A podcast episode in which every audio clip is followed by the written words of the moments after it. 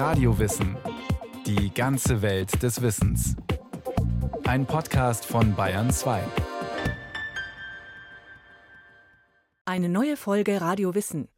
Dostojewski gilt schon zu Lebzeiten als einer der ganz Großen in der russischen Literatur. In dem, was er schreibt, nimmt er zentrale Erkenntnisse des 20. Jahrhunderts vorweg. Es ist der Versuch, den Menschen in seinen Tragödien und in seiner Zerrissenheit zu verstehen. Dostoevsky war ein Mensch, der sehr, sehr gut, sehr, sehr genau die Tiefen der menschlichen Seele ausloten kannte, der also wirklich in den Menschen hineingeschaut hat, so tief wie kaum jemand anderes. Und das vermag heute noch zu fesseln. Christoph Gastka, Professor für russische Kultur an der Ruhr-Universität Bochum und Vorsitzender der Deutschen Dostojewski-Gesellschaft. Mehrere Freunde aus verschiedenen Ländern haben mir erzählt, dass sie, nachdem sie Dostoevsky gelesen hatten, angefangen haben, Russisch zu lernen. Dostoevsky steht dem westlichen Leser sehr nahe, zeigt ihm die berühmte russische Seele. Viera Biron, stellvertretende Leiterin des Dostojewski-Museums in St. Petersburg. Er ist nicht nur eine Erscheinung in der Geschichte der russischen Literatur. Dostojewski ist eine gewisse Grenze im allgemeinen Weltbewusstsein. Denn nach Dostojewski ist die Welt eine andere geworden. Igor Wolgin, Professor der Literaturwissenschaft an der Moskauer Lomonossow-Universität und Dostojewskis Biograf.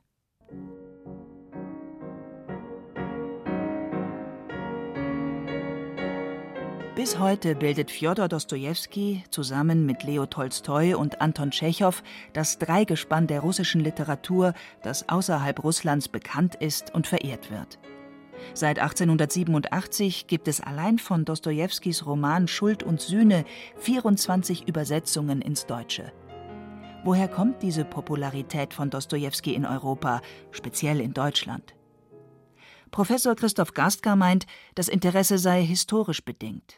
Nach der Niederlage im Ersten Weltkrieg 1918 suchte man hierzulande nach Wegen aus der Existenzkrise. Und hier war der russische Denker und Schriftsteller Dostoevsky ein möglicher Punkt, an dem man sich halten könnte. Die neuen Werte, die antiwestlich ausgerichtet waren, antimodern ausgerichtet waren und die tiefe russische Geistigkeit, die in dem Werk von Dostoevsky zum Ausdruck kam, die wurde eigentlich gesucht. Sie sollte einen Gegenpol bilden zu den angeblich oberflächlichen Materialismus der westlichen Staaten, der westlichen Zivilisationen, wie zum Beispiel Frankreich, England, in dem materialistische, kapitalistische Bild vorherrschte. Und letztlich 1917 war die Oktoberrevolution und Dostoevsky galt als ein Prophet der Revolution. Hier versuchte man über den Schriftsteller das Wesen der russischen Revolution kennenzulernen. Als am 11. November 1821 in Moskau in einer Arztfamilie ein Sohn namens Fjodor geboren wird, ahnt noch niemand, dass dies der künftige Prophet des bolschewistischen Umsturzes und einer der meistgelesenen Schriftsteller im 20. Jahrhundert werden würde. Fjodors Vater, leitender Oberarzt eines Moskauer Krankenhauses, führt zu Hause ein unerbittliches Regiment. Die Kinder fürchten den unberechenbaren und herrschsüchtigen Despoten. Als der Vater stirbt, ist Fjodor Dostojewski 18 Jahre alt und so erleichtert über dessen Tod, dass er sich schuldig fühlt. Jahre später legt er die Züge des Vaters in die Figur des alten Karamasow, der im Roman Die Brüder Karamasow von einem seiner Söhne ermordet wird. Man wird euch vieles über eure Erziehung sagen. Aber wisst, irgendeine herrliche, heilige Erinnerung, die man aus der Kindheit aufbewahrt, ist vielleicht die allerbeste Erziehung. Wenn der Mensch viele solcher Erinnerungen ins Leben mitnimmt, so ist er fürs ganze Leben gerettet wird Fjodor Dostojewski in seinem letzten großen Roman Die Brüder Karamasow schreiben. Ob er auch solche Erinnerungen hatte? Seine Mutter stirbt früh. Mit 16 Jahren tritt er gemeinsam mit seinem Bruder in die St. Petersburger Militärakademie ein. Im Mai 1837 sieht er zum ersten Mal die damalige russische Hauptstadt. Es ist die schönste Jahreszeit in St. Petersburg, zu Beginn der weißen Nächte, wenn die Nächte kurz und die Tage lang sind. In St. Petersburg wird Dostojewski insgesamt 28 Jahre verbringen.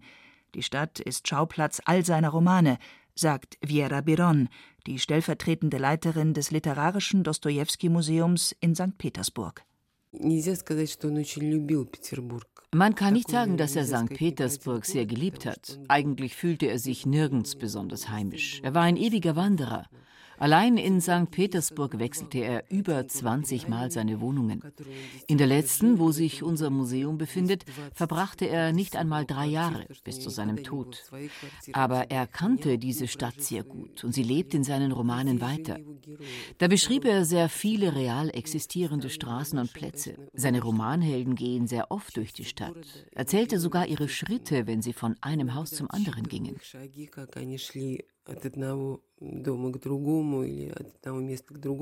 Es war gegen acht Uhr, die Sonne ging unter. Es herrschte die frühere Schwüle. Er aber atmete mit Gier diese stinkende, staubige, durch die Stadt verpestete Luft. Der Kopf schwindelte ihm ein wenig. Eine eigentümliche wilde Energie leuchtete plötzlich aus seinen entzündeten Augen und aus seinem abgemagerten, gelblich-weißen Gesicht. Kleine, arme Leute, die in unzähligen Zimmern dieser monströsen Stadt hausen, interessieren Dostojewski von Anfang an. Der Mensch in Gefahr in der Großstadt, die Trostlosigkeit der öden, schnurgeraden Straßen und der dunklen Hinterhöfe. Dieses Bild findet man bereits in seinem ersten Roman Arme Leute. Um ihn in Ruhe vollenden zu können, quittiert Fjodor Dostojewski seinen Militärdienst, der ihm ein sicheres Einkommen garantiert hat, und begibt sich selbst hinein in die Armut, in die Mittellosigkeit eines professionellen Literaten. Von nun an wird er ausschließlich von seinen Honoraren leben müssen, und das meist mehr schlecht als recht. Doch zunächst ist der Briefroman Arme Leute im Jahr 1846 ein Riesenerfolg. Literatur sollte anklagen zu der Zeit. Die Literatur sollte dazu dienen, dieses repressive System des Zarenstaates anzugreifen. Den armen Menschen, die gequälten, unterdrückten im Zarenreich, denen sollte eine Stimme gegeben werden. In seiner Sozialkritik radikalisiert sich Dostojewski zunehmend. 1849 wird er Mitglied des Pietraschewski-Kreises. Ein Jahr zuvor hat der Demokrat und Denker Michail Butaschewitsch Pietraschewski diese Untergrundorganisation gegründet. Die Mitglieder lesen verbotene Literatur und diskutieren über die Abschaffung der Leibeigenschaft und des Zarenregimes. Doch der Kreis wird verraten. Zusammen mit anderen wird der 28-jährige Fjodor Dostojewski verhaftet und zum Tod durch Erschießen verurteilt. Das Urteil stehe in keiner Relation zum begangenen Verbrechen, sagt Dostojewskis Biograf Igor Wolgin. Aber Zar Nikolaus I. fürchtet sich vor der Revolution, die sich gerade in Europa ausbreitet, und will jeglichen Protest in Russland im Keim ersticken. Am 22. Dezember werden alle Verurteilten auf den Semjonow-Platz geführt. Ihnen wird das Todesurteil vorgelesen. Diese Minuten, die Dostojewski auf dem Schafott verbringt, sind die größte Erschütterung in seinem Leben. Dostojewski ist der einzige Schriftsteller, der seinen eigenen Tod überlebt hat. Denn die Hinrichtung findet nicht statt. In letzter Minute werden die Verurteilten begnadigt. Zu vier Jahren Zwangsarbeit in Sibirien. Viele Jahre später wird Dostojewski diese Erfahrung in seinem Roman Der Idiot verarbeiten. Man führte die drei Ersten zu den Pfählen, legte ihnen das Sterbekleid an, zog ihnen weiße Kapuzen über die Augen und band sie fest. Damit war es soweit, dass er nur noch fünf Minuten zu leben hatte. Er wollte sich möglichst schnell und klar eine Vorstellung davon machen, wie das zugehe, dass er jetzt existiere und in ein paar Minuten bereits irgendetwas sein werde. Ein jemand oder ein etwas. Er sagte, nichts habe ihm während dieser Zeit größere Pein bereitet als der unaufhörliche Gedanke, wie aber, wenn ich nun nicht zu sterben bräuchte, wenn ich weiterleben könnte? Ich würde dann jede Minute in ein ganzes Jahrhundert verwandeln. Und dann kam die Verbannung in Sibirien, dann kam die Änderung oder sagen wir mal die Herausbildung seiner Ideen, die vorher eher geschlummert haben in ihm. Er ist entgegen der Erwartung, dass man ja haben konnte, dass er in Sibirien in der Gefangenschaft zarenkritischer wird, ist er viel Zaren treuer geworden. Er wurde letztlich jemand, der sich auf die Seite des Regimes gestellt hat. Und ein wichtiger Punkt ist die sogenannte, ja, die Entdeckung des Volkes, des russischen Volkes, der einfachen Menschen, die sonst völlig getrennt waren von der schmalen adligen Oberschicht. Hier in der Katorga, im Sibirien, das hat er auch immer gesagt, da konnte er die gesamte Breite des russischen Volkes kennenlernen. Bis Februar 1854 ist Fjodor Dostojewski Häftling in einem Zwangsarbeitslager. Danach muss er noch weitere fünf Jahre in Sibirien als Soldat dienen. Eine prägende und einmalige Erfahrung für einen Schriftsteller. Er lauscht den Häftlingen, beobachtet Charaktere. Aus diesen Eindrücken entsteht das Werk Die Aufzeichnungen aus dem Toten Haus, das 1862 in St. Petersburg in der Zeitschrift Vremja erscheint und sein Comeback als Schriftsteller wird. Dostojewski ist der erste russische Literat, der die Hölle der Zwangsarbeit in Russland selbst erlebt hat. Diese Tradition wird erst im 20. Jahrhundert mit Alexander Solschenitsyns Archipel Gulag und Walam Schalamows Kolyma-Erzählungen fortgesetzt. Besonders beschäftigt Dostojewski die Tatsache, dass so viele kluge und begabte Menschen in Russland zu Verbrechern wurden. Wer ist schuld daran, dass Verbrechen überhaupt geschehen? Und welchen Sinn hat Bestrafung? Aus diesen Kernfragen entsteht der bekannteste Roman Dostojewskis Schuld und Sühne. In der neueren Übersetzung aus dem Jahr 1994 von Svetlana Geier trägt der Roman den genaueren Titel Verbrechen und Strafe. Es ist auf alle Fälle eines der Romane, die man am Anfang lesen kann, wenn man mit Dostoevsky sich auseinandersetzt. Das heißt, es ist ein guter Einstieg und es ist auch ein Roman, der dann schon auch von der Sprache und von dem philosophischen Problem alles beinhaltet, was Dostojewskis Größe ausmacht. Die Grundfrage, die philosophische Grundfrage, das vermag zu fesseln, diese Idee, die Raskolnikow hat, dass gewisse Menschen das Recht haben, sich über andere Menschen zu stellen und dann auch über Tote zu gehen, um eine Idee zu verwirklichen. Der Hauptheld des Romans Schuld und Sühne bzw. Verbrechen und Strafe ist der mittellose Student Rodion Raskolnikow. Er ist von der Idee besessen, dass es dem großen Menschen erlaubt sei, lebensunwerte Menschen zu vernichten, um Lebenswertes zu erhalten. Bring sie um und nimm ihr Geld. Für ein Leben tausend Leben. Gerettet vor Fäulnis und Zerfall. Ein Tod und dafür hundertfaches Leben. Das nenne ich ein einfaches Rechenexempel. Überzeugt davon, dass er zu den großen Menschen gehöre, tötet der Student eine alte Wucherin, die die Not anderer Menschen ausnutzt, und ihre geistig behinderte Schwester, die Raskolnikow beim Morden erwischt. Doch seine Psyche kann diese Tat nicht verkraften. Raskolnikow hat zwar ein perfektes Verbrechen begangen, er hat keine Spuren hinterlassen, doch sein Gewissen zwingt ihn am Ende, sich zu stellen. Der Biograf Igor Wolgin. An sich ist es ein Krimi. Aber es ist vielleicht der einzige Krimi der Welt, wo der Mörder von Anfang an bekannt ist. Das Interessante, das Spannende an dem Text ist die psychologische und philosophische Aufklärung dieses auf einer bestimmten Idee basierenden theoretischen Verbrechens.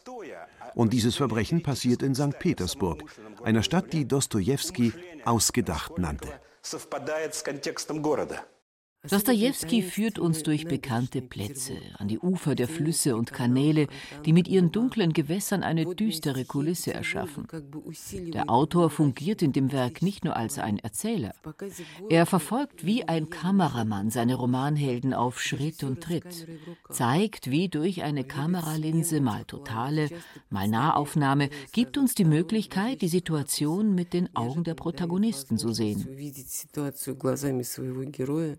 dieser Spannungsbogen, der hier aufgebaut wird und die Tatsache, dass man ja mit dem Mörder Raskolnikow mitfiebert, dass er bloß nicht entdeckt wird, das ist schon ganz große schriftstellerische Technik. Also der Inhalt und dann eben die formale Ebene, die schriftstellerische Technik mit inneren Monologen, die ganz modern sind, ins 20. Jahrhundert hineingreifen.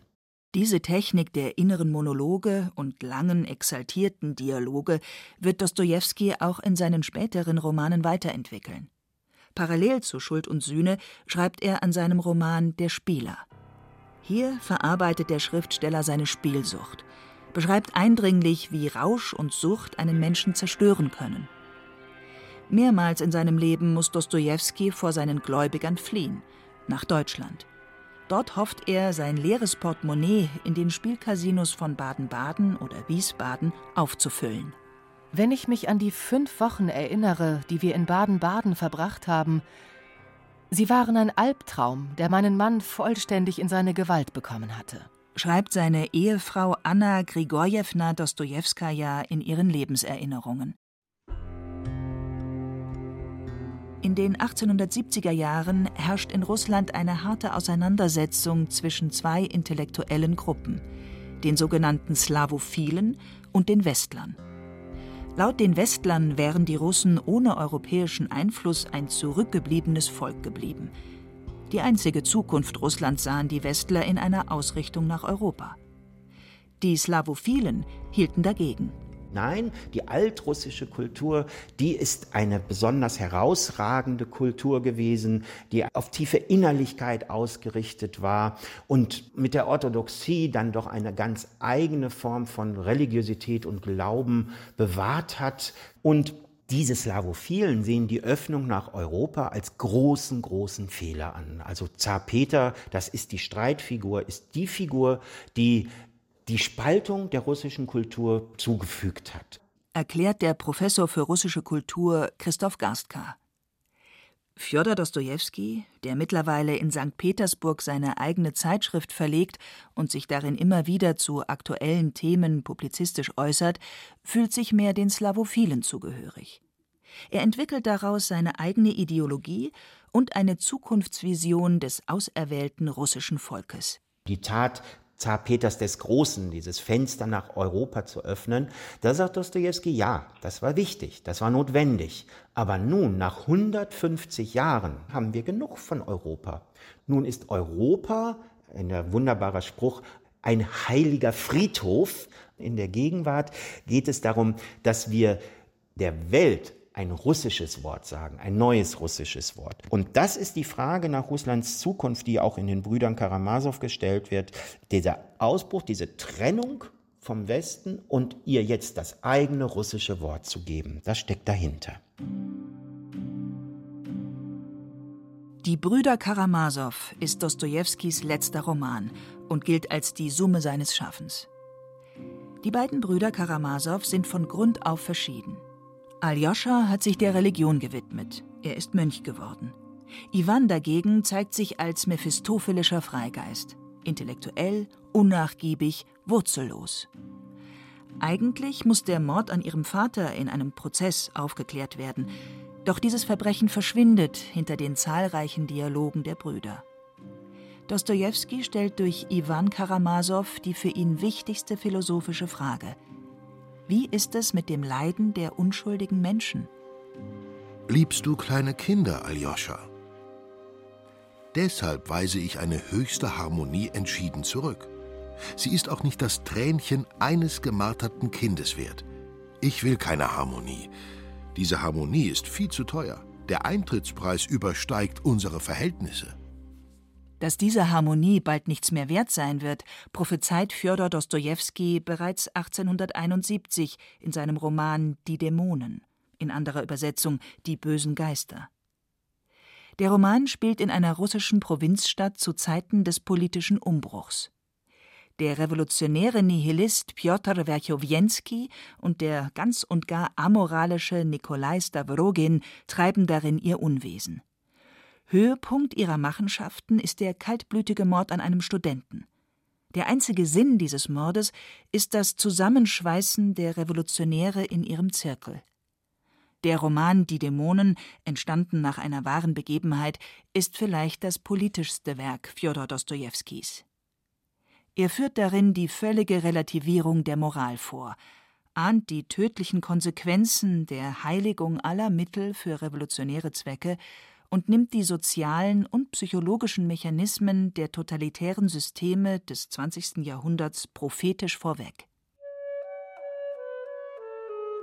Fjodor Dostojewski wird die von ihm vorhergesagten Ereignisse nicht erleben.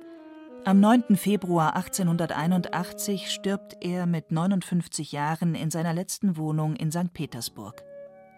Der Roman Die Dämonen wird im sowjetischen Russland nicht verlegt. Andere Werke wurden zwar veröffentlicht, jedoch verschwinden sie zwischen 1920 und 1956 aus den Lehrplänen der Schulen und Universitäten. Nach dem Tod Josef Stalins 1953 beginnt man sich in seiner Heimat wieder mit dem Schriftsteller zu beschäftigen. 1971 wird in seiner letzten Wohnung ein Museum eröffnet. Die stellvertretende Leiterin Viera Biron sagt, Dostojewskis Schaffen sei für das heutige Russland besonders aktuell.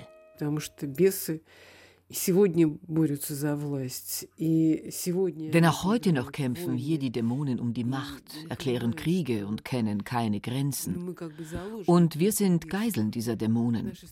In unserem Land merkt man das besonders. Die Hoffnung auf die Freiheit, die unsere Generation während der Zeit der Perestroika in den 1990er Jahren hatte, hat sich nicht erfüllt. Die Menschen müssen ihre Probleme selber lösen. Der Staat lebt für sich, bereichert sich an der Masse seiner Bürger.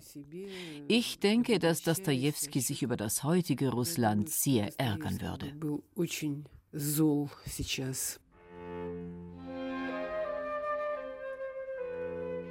Es gibt keinen Schriftsteller im 20. Jahrhundert, der nicht unter Fjodor Dostojewskis Einfluss stünde, sagt Christoph Garstka denn in gewisser Weise nimmt er zentrale Erkenntnisse der Zukunft vorweg. Den Versuch, den Menschen in seinen Tragödien und in seiner Zerrissenheit zu verstehen. Dostoevsky sollte man einfach lesen, weil die Probleme sich ja nicht geändert haben. Die eine Welt ohne Gott, diese Fragen, die letzten Fragen, die er stellt, die sind heute auch noch absolut aktuell. Und für mich ist er auch immer noch ein Einfallstor zur Weltliteratur. Er ist so bedeutsam und einflussreich geworden, dass man mit ihm und mit seiner Hilfe ja wirklich die Literatur des 20. Jahrhunderts und nicht nur in Russland, sondern in Westeuropa und in Amerika insgesamt erobern kann. Das war Radio Wissen, ein Podcast von Bayern 2. Autorin dieser Folge Julia Smilga. Regie führte Sabine Kienhöfer. Es sprachen Hemmer Michel, Stefan Wilkening, Diana Gaul, Peter Veit und Marleen Reichert. Technik Regine Elbers. Redaktion Andrea Breu.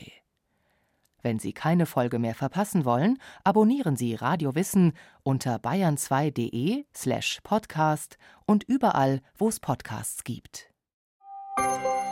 Wenn Ihnen dieser Podcast gefallen hat, dann gefällt Ihnen vielleicht auch dieser Podcast. Der große Bruder ist unfehlbar und allmächtig. 1984. George Orwells Klassiker der dystopischen Literatur als Podcast. Unser Wissen, unser Glück verdanken wir seiner Führung und Inspiration. Der große Bruder wird nie sterben. Überwachung und Geschichtsfälschung in einem totalitären Großstaat. Gedankendelikte lassen sich nicht ewig geheim halten. Nein, mein Lieber. Für ein paar Jahre kann man eventuell so durchrutschen, aber früher oder später, da schnappen sie ein. 1984. Ein vielstimmiges Hörspiel mit Franz Petzold, Elisa Plüss und vielen anderen. Der große Bruder sieht dich. Hören Sie alle vier Folgen von 1984. You've got two new messages. Jetzt überall, wo es Podcasts gibt.